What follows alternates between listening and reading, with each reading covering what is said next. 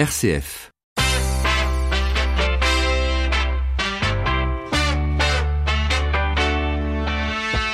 12h30, 13h, ça fait du bien.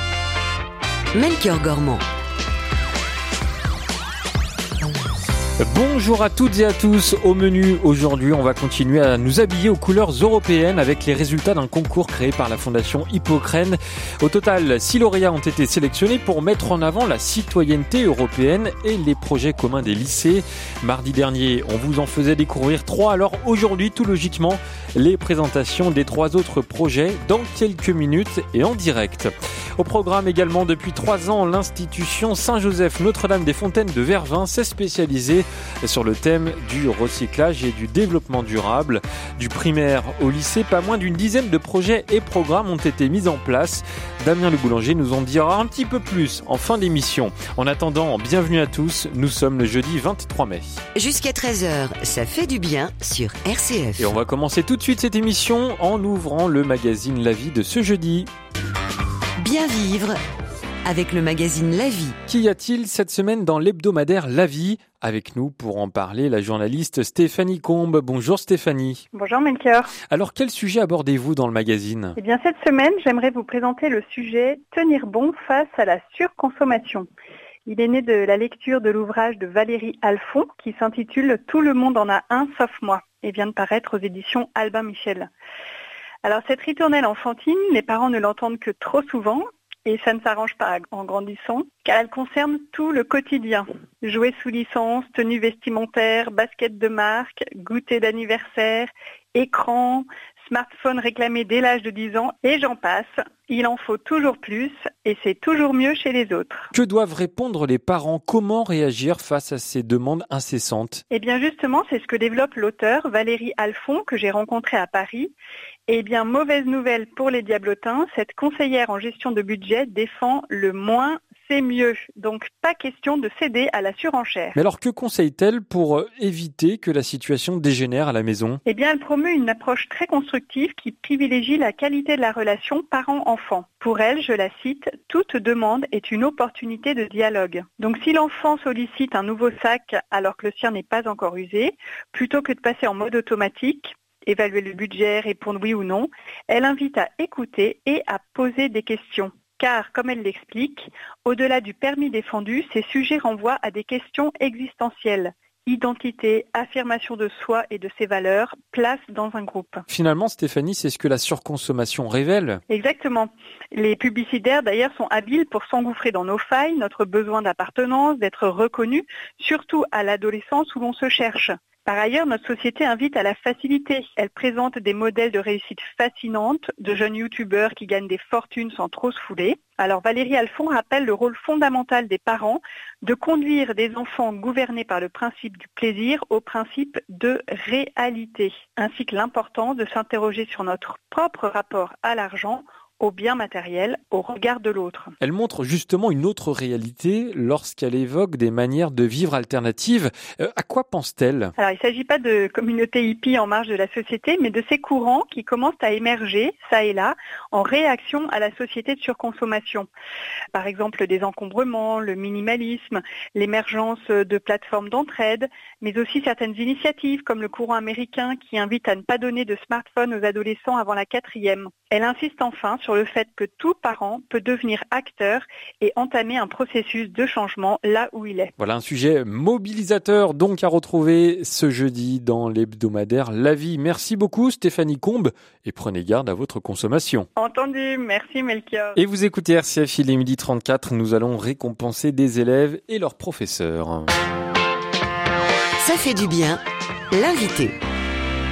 Dernier acte aujourd'hui sur un concours créé par la fondation Hippocrène, une fondation qui, je le rappelle, existe depuis 1996 et qui encourage des projets créés au sein même d'établissements scolaires qui font travailler ensemble élèves et professeurs issus de différents pays européens. Derrière cette fondation, un message très important, proposer une vision ouverte de l'Europe dans une conjoncture où l'identité européenne est un concept de plus en plus fragile. Et ce concours, c'est le prix Hippocrène.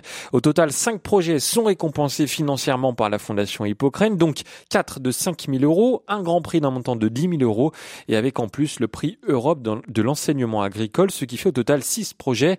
Mardi dernier, nous vous en présentions trois projets. Alors aujourd'hui, évoquons les trois derniers projets. Nous commençons par un petit détour dans la Somme à Doulan avec vous, Estelle Grégoire. Bonjour. Oui, bonjour. Vous êtes professeur de biotechnologie au lycée euh, des métiers de l'OTI. Attitude de vie et santé, c'est l'intitulé euh, de votre projet en lien avec euh, l'Italie et la Roumanie. L'objectif, c'est quoi? C'est d'étudier les attitudes et les habitudes de vie de, de ces pays? Alors les attitudes de vie de ces pays, oui, et de les comparer aux nôtres, surtout pour nos élèves qui, qui sont qui ne connaissent pas euh, du tout euh, ou très peu euh, d'autres pays, c'était effectivement le, but. Et ça passe par quel domaine d'habitude, d'attitude? Alors, attitude. Donc tout ce qui a été par rapport à la comment à la cuisine a été travaillé de façon pratique en élaborant des menus typiques de chacun des pays que les élèves euh, de chaque pays ont pu découvrir, notamment lorsqu'ils sont venus nous rendre visite en France. Euh, pour euh, trace finale de tout ça, un, livre numérique qu'on appelle un Mad Max a été élaboré. Ensuite, il y a eu aussi un travail auprès des personnes âgées et de leurs attitudes de vie dans chacun des pays. Donc il y a eu une découverte par rapport à cela. Et puis au niveau de l'activité physique, euh, il y a eu des pratiques d'activité physique dans chacun des trois pays euh, lors des mobilités euh, pour tous les participants. Mais alors qu'est-ce qu'on peut donner comme exemple peut-être d'habitude ou d'attitude complètement différente d'un pays à l'autre? Alors, bah, au niveau alimentaire, les élèves en général ont constaté quand même qu'il y avait des différences au niveau de l'alimentation entre chaque pays. Euh, au niveau de l'activité physique, euh, on a constaté que bah, les Italiens étaient un peu moins enclins aux activités sportives, on va dire, euh, que les Français ou les Roumains. Oui. Et oui, puis après, c'est fait aussi au niveau de l'organisation, je dirais, horaire des repas. par exemple, en Italie, où les pays méditerranéens où bah, les, heures des repas sont, sont, différentes de chez nous et même l'organisation de la journée par rapport aux élèves aussi qu'ils ont pu découvrir et ils ont vu que bah, les, une élève, euh, une journée d'élèves italiens n'était pas la même que que celle d'un élève en France et vice versa pour les Italiens d'ailleurs. Et, qu'est-ce que qu'est-ce que ça a changé chez les élèves, Estelle Grégoire? Est-ce que par exemple euh, des élèves français estiment qu'ils ont plus de chances qu'un autre pays euh, pour certaines choses? Hum, plus de chance qu'un. Alors, euh, ce qui a été apprécié, on va dire, euh, c'est même pas au travers des Français, là, c'est plutôt les pays étrangers qui ont apprécié, par exemple. Enfin, c'est surtout le fait que, par exemple, nous ici, on est euh, un établissement où on a une cantine, enfin, ce qui est fréquent en France. Oui. Et pour eux, ça, que ce soit en Roumanie ou en Italie, c'est quelque chose qu'ils ne connaissent pas.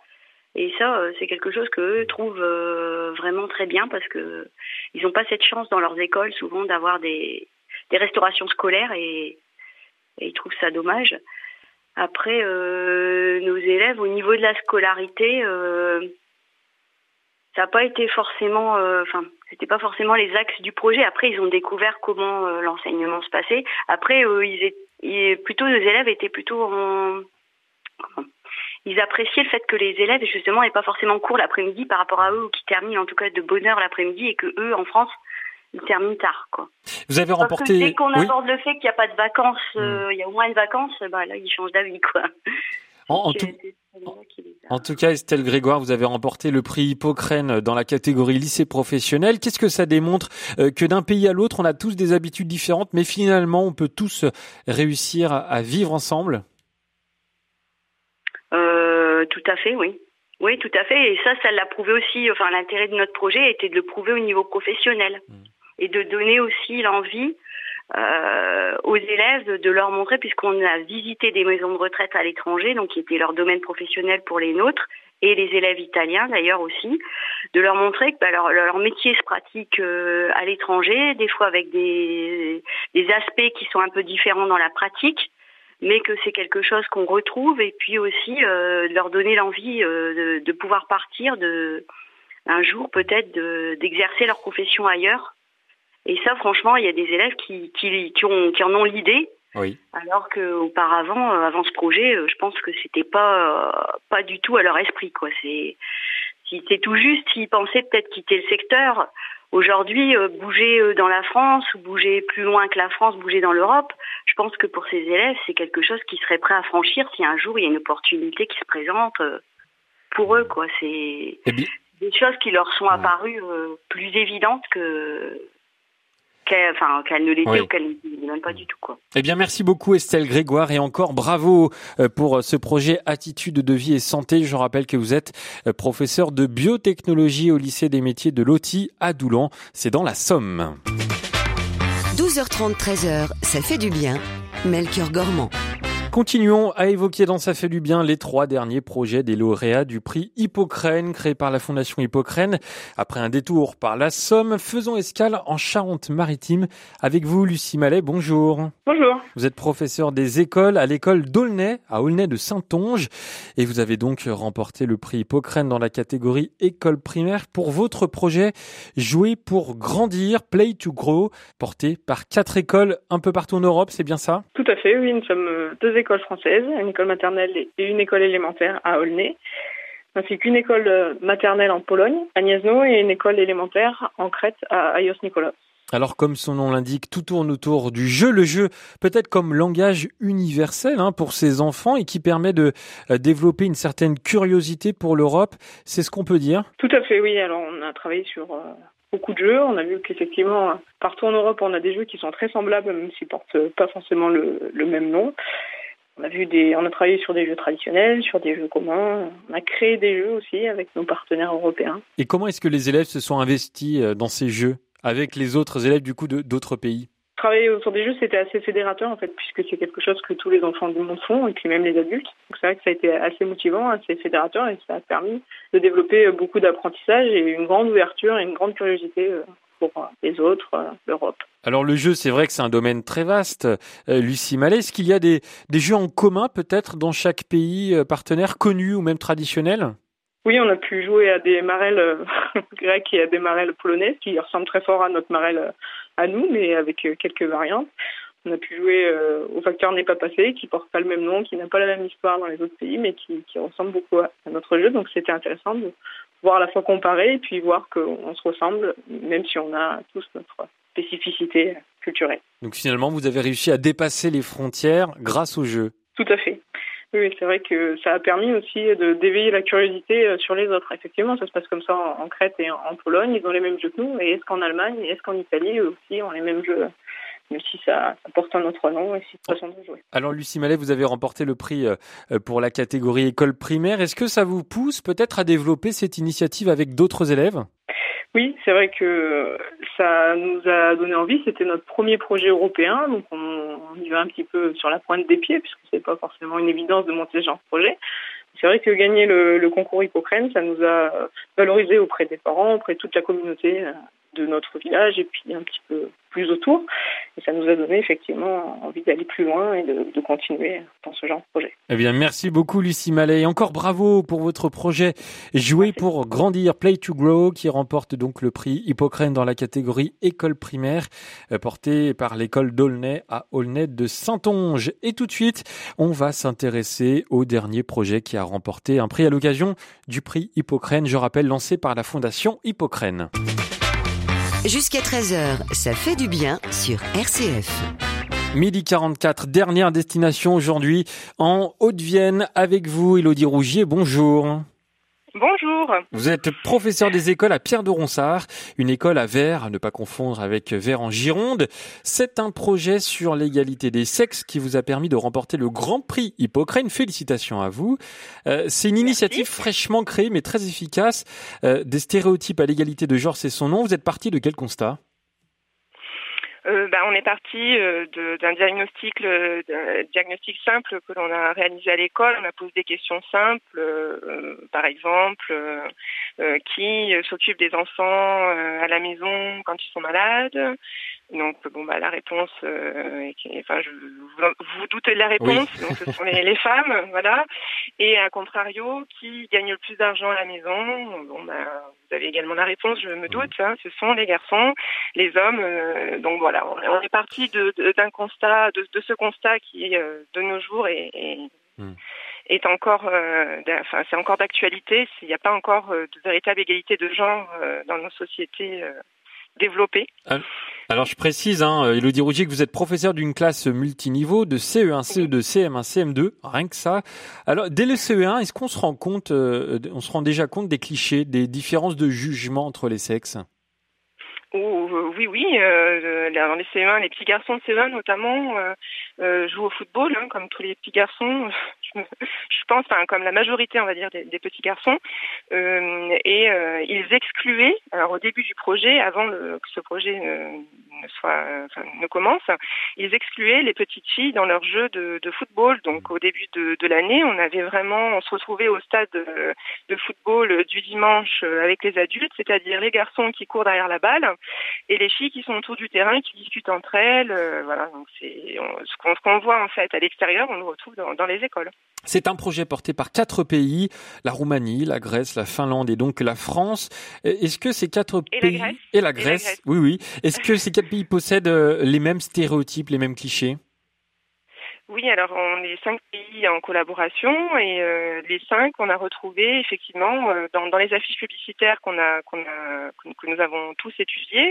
Donc chaque pays a étudié une affiche de de, de son pays et euh, et euh, les autres pays ont récupéré l'affiche d'un autre pays. Je sais pas si j'étais bien claire, oui. mais par exemple en France en France on travaille sur des affiches finlandaises, grecques, roumaines, italiennes et les autres travaillent sur des affiches extérieures à leur pays. Donc euh, ces affiches sont des affiches publicitaires et on s'est rendu compte que les stéréotypes qu'on avait en France sont les mêmes dans toute l'Europe. Même en Finlande. Même en Finlande, c'est ça qui est surprenant, parce qu'on pourrait penser que c'est un pays un petit peu idéal euh, avec tout ce qu'on entend dans l'actualité.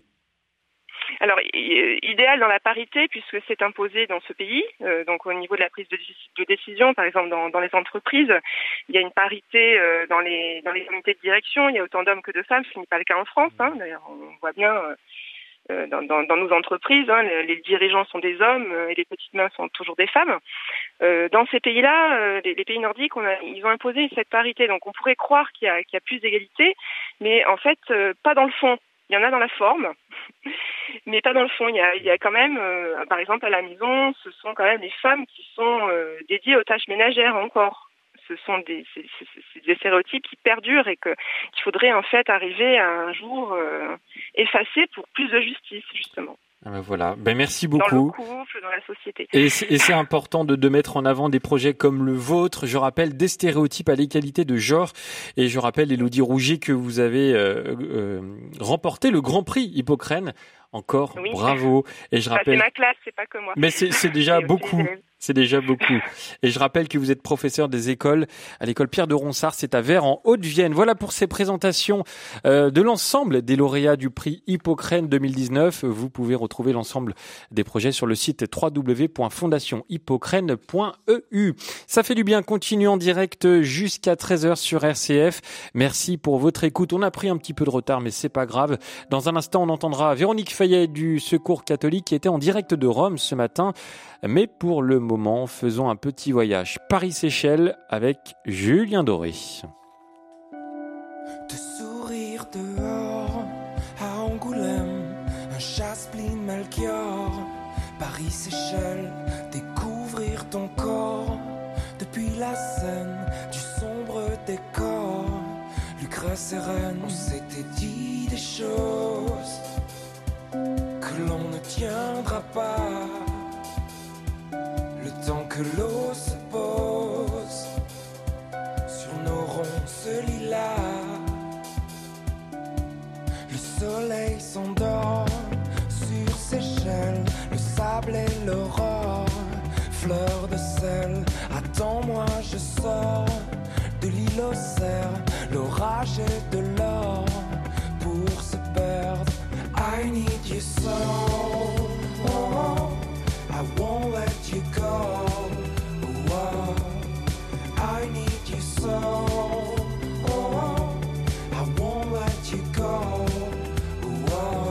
Voilà, c'est un court voyage Paris-Séchelles, Julien Doré sur RCF. Ça fait du bien. Jusqu'à 13h sur RCF, Melchior Gormand. Midi 50, ça fait du bien d'en parler avec Véronique Fayet, la présidente du Secours catholique Caritas France, qui était en direct ce matin depuis Rome pour l'Assemblée générale des 165 Caritas du monde. Oui, et c'est d'une incroyable richesse, bien sûr, avec des représentants du monde entier. Partout où il y a quelques catholiques, il y a une caritas. Les îles Samoa, Fidji et Tonga aux antipodes, eh bien, ce sont trois caritas de l'Océanie. Le Bangladesh, une caritas très dynamique dans un pays où les catholiques ne représentent que 0,5% de la population. En Mongolie extérieure, au Soudan du Sud, aux quatre coins du monde, Caritas est présent auprès des pauvres, des petits, des migrants ou des paysans sans terre. Et demain, la messe d'ouverture sera célébrée par le pape François, qui aime les Caritas et nous répète souvent que les acteurs des Caritas sont le visage de la tendresse de Dieu pour les pauvres. Alors hier, vous avez participé à un forum des femmes. La question des femmes est un sujet de préoccupation pour les Caritas. Oui, ce forum a permis d'aborder quelques sujets qui fâchent, comme la place des femmes dans l'organisation des Caritas. À l'échelle mondiale, la majorité de nos bénévoles et salariés sont des femmes. Dans les familles aidées et soutenues à travers le monde, ce sont souvent les femmes qui sont les résistantes de la misère, les mères courage qui protègent les enfants de la faim et du malheur. Et bizarrement, seulement 20% des caritas sont dirigées par des femmes. Et pour les présidences, c'est encore pire puisque les présidents sont en général des évêques. Nous, les présidentes femmes, nous nous comptons sur les doigts de la main. La situation est hélas à l'image de notre Église. Mais alors, est-ce qu'il y a des, des idées pour changer? Oui, alors changer les statuts d'abord, c'est simple, pour imposer la parité dans les instances, comme l'a fait avec succès la loi française pour la politique. Il y a aussi l'idée d'imposer des femmes dans les visites ad limina. Vous savez, les visites que font les évêques à Rome pour évoquer les joies et difficultés des diocèses. Cette question iconoclaste sera posée au pape dès demain. Et puis aussi des propositions plus classiques de formation ou de dieu, lieu des lieux de dialogue commun entre clercs, laïcs, hommes et femmes, pour faire éclater les barrières et les cloisonnements, pour apprendre à penser ensemble, réfléchir et agir ensemble. Retrouver le goût de la communion, l'altérité est urgent. Sans les femmes, et notamment celles qui ont l'expérience de la pauvreté et de la fragilité, l'Église ne pourra pas se relever de la crise actuelle. Le processus des caritas peut être prophétique en redonnant toute sa place au génie féminin, comme le Christ l'a fait si souvent et si bien dans les évangiles. Voilà, c'était Véronique Fayet du Secours catholique Caritas France avec un petit problème de liaison. Veuillez nous pardonner. 12h30, 13h, ça fait du bien. Melchior Gormand. L'Europe au cœur de l'actualité. Encore ce matin dans le métro, j'entendais des jeunes lycéens discuter des élections européennes, un concept qui peut sembler stratosphérique pour certains. Alors justement, que pensent véritablement les jeunes de l'Europe? Est-ce qu'ils vont aller voter? Écoutons aujourd'hui le témoignage recueilli par Anne Kerléo à Thésée d'un jeune tchèque qui s'appelle Peter. RCF, Jeunes d'Europe. Oui, já se jmenuji Petr, jsem z Prahy, z České republiky. Uh, so, uh, my name is Peter. I'm from Czech Republic. Je m'appelle Peter et je viens de République tchèque. Je travaille comme producteur de théâtre à Prague et j'ai 30 ans. L'Europe, c'est pour moi un endroit où je me sens de plus en plus chez moi parce que depuis mon enfance, j'ai l'habitude de beaucoup voyager à travers l'Europe. Ce que j'aime beaucoup parce que je suis né l'année où les frontières sont tombées en République tchèque après la Révolution. Donc j'ai déjà pu voyager beaucoup et il y a beaucoup d'endroits en Europe où je me sens comme à la maison. Par exemple ici en France. Et donc c'est vrai que j'aime bien cette idée que l'Europe est notre territoire commun. Je crois que c'est important de voter et pour ma part je vais voter pour un parti assez nouveau en République tchèque qui se présente pour les élections au Parlement européen parce qu'ils sont pour un système politique ouvert et qu'ils sont très transparents et aussi pour la nature. Et ils sont très actifs en République tchèque pour atteindre ces objectifs, donc euh, je veux les soutenir. C'était Jeunes d'Europe sur RCF. Et demain, vous entendrez le témoignage de Steven, un jeune français. Mais pour terminer cette émission, on s'intéresse euh, à un nouveau cas d'école avec Damien Le Boulanger et la Fondation Saint-Mathieu. Parce que l'éducation est au cœur de la mission des écoles catholiques, chaque semaine, je vous emmène dans un établissement qui agit ou innove pour y répondre. Aujourd'hui, avant-dernière étape dans l'Aisne. Depuis trois ans, l'institution Saint-Joseph Notre-Dame de Fontaine de Vervins s'est spécialisée sur le thème du recyclage et du développement durable. Du primaire au lycée, pas moins d'une dizaine de projets et de programmes ont été mis en place.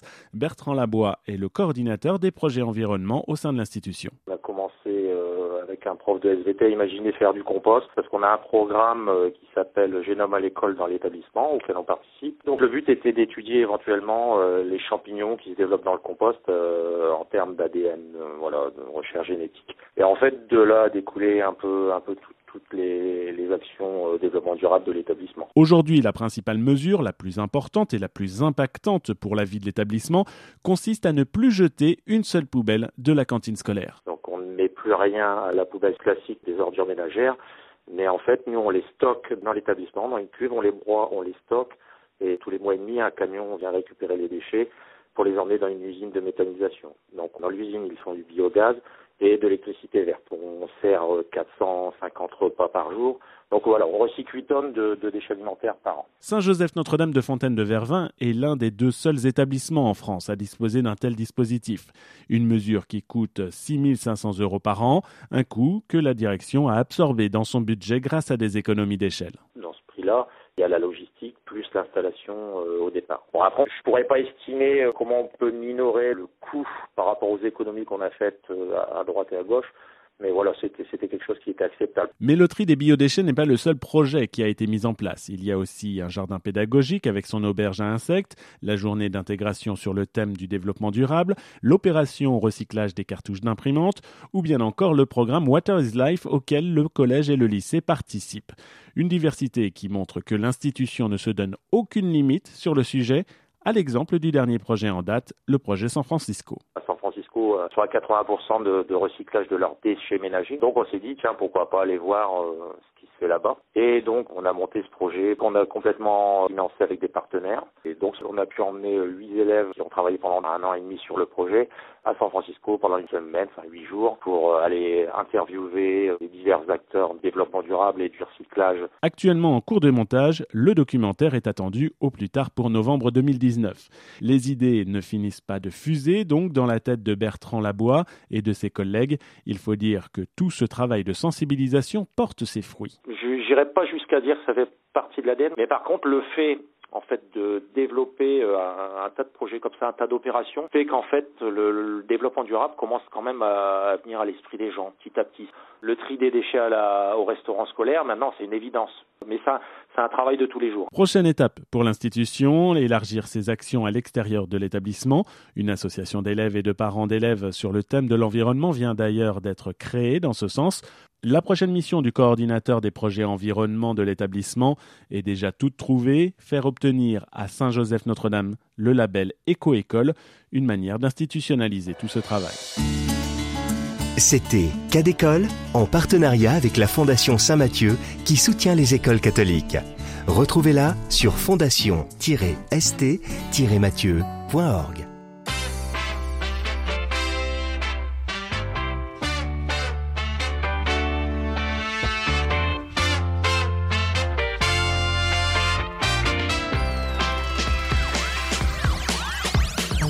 Eh bien voilà, ça fait du bien, c'est déjà terminé pour aujourd'hui. Merci pour votre fidélité, ça fait du bien. On revient demain entre 12h30 et 13h. Merci à Delphine Krizanovka qui a réalisé aujourd'hui cette émission.